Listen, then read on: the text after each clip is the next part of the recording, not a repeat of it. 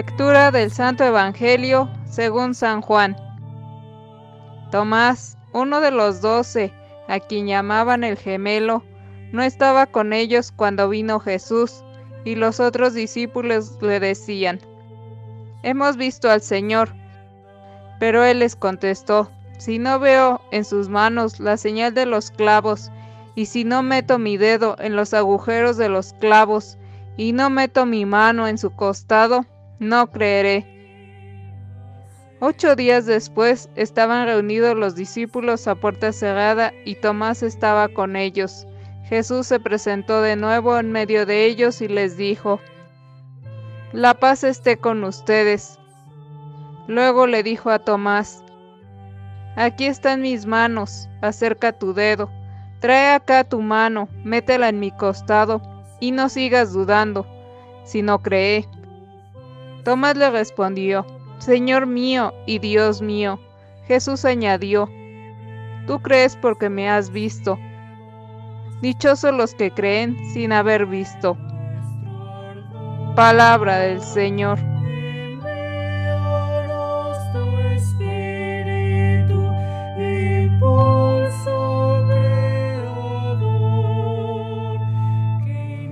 Muy queridos hermanos, hermanas, Hoy es la fiesta de Santo Tomás, uno de los doce apóstoles de Jesús.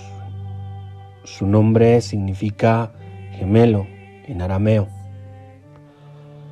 En el Evangelio de Juan aparecen varios pasajes. Cuando Lázaro acaba de morir y los discípulos se resisten ante la decisión de Jesús de volver a Judea, Tomás determina, vamos también nosotros, para que muramos por Él. Durante la última cena, cuando Jesús asegura que ya conocen el camino a donde va a ir Él, Tomás pregunta, Señor, ¿no sabemos a dónde vas? ¿Cómo pues podemos saber el camino? Y finalmente, en el pasaje que hemos leído hoy, aunque Tomás recibe el anuncio de la resurrección de Jesús, se niega a admitirla. Si no veo en sus manos la señal de los clavos, y meto mi dedo en lugar de los clavos, y meto mi mano en su costado, no creeré. Sin embargo, ocho días después, Tomás toca con sus propias manos las heridas de Jesús y termina diciendo, Señor mío y Dios mío. Es curioso. Parece que Tomás en estas tres intervenciones del Evangelio hace el itinerario inverso a un camino que va de la duda a la conversión, a la convicción. Él, por el contrario, comienza con mucha determinación, vamos también nosotros para que muramos por Él. Continúa con una pregunta ante algo que reconoce no saber.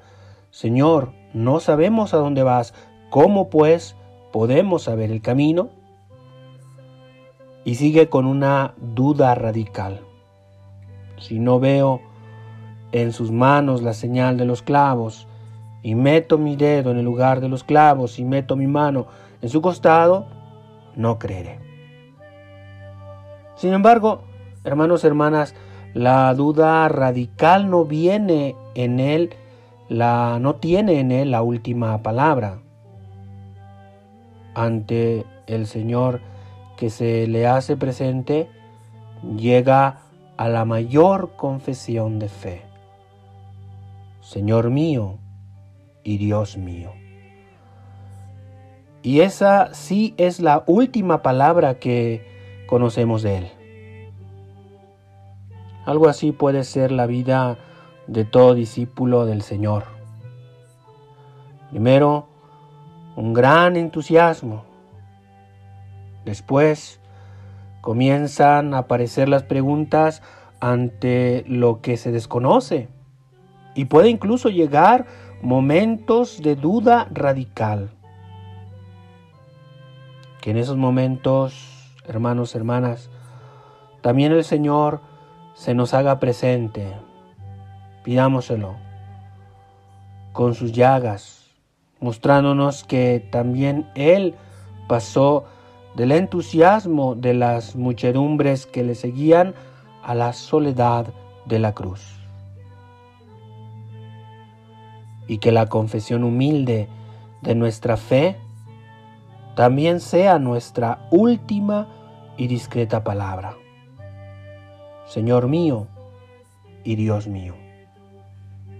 Que por intercesión de nuestra Madre, la Virgen, vayamos nosotros creciendo en esta confianza a Jesús y que nuestra fe sea cada vez más latente, más viva a través de nuestras obras, sobre todo a través de nuestras obras de caridad hacia los más necesitados y vulnerables de nuestro tiempo.